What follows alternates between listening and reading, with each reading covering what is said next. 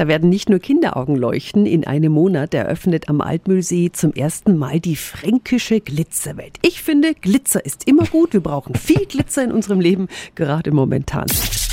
365 Dinge, die Sie in Franken erleben müssen. Über eine Million LED-Lichterchen lassen dann das Gelände am Alpmühlsee erstrahlen. Es gibt dann Leckeres zu essen, einen Weihnachtsmarkt und eben diese ganz tolle Lichterwelt. Dafür werden Zelte aufgebaut und in denen ist dann einiges geboten. Veranstalter ist Thomas Böttcher aus Ansbach. Wie muss ich mir das jetzt vor Ort vorstellen? Wir haben die Modelle nach Welten sortiert. Wir haben Polarwelt, wir haben Tierwelt, wir haben einen sprechenden Baum, wir haben eine Eisenbahn, die im Zelt Zelt fährt.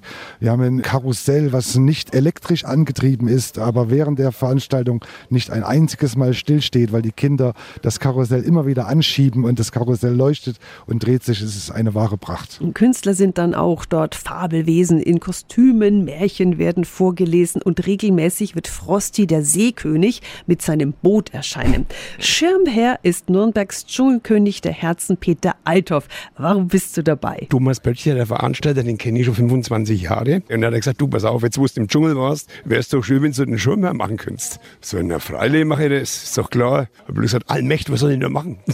nee, hat er gesagt, ganz einfach, mach halt die Sicherheit dafür, Einlasskontrollen und so und überwache Tätigkeiten, sage ich, okay, kann ich machen, organisieren wir.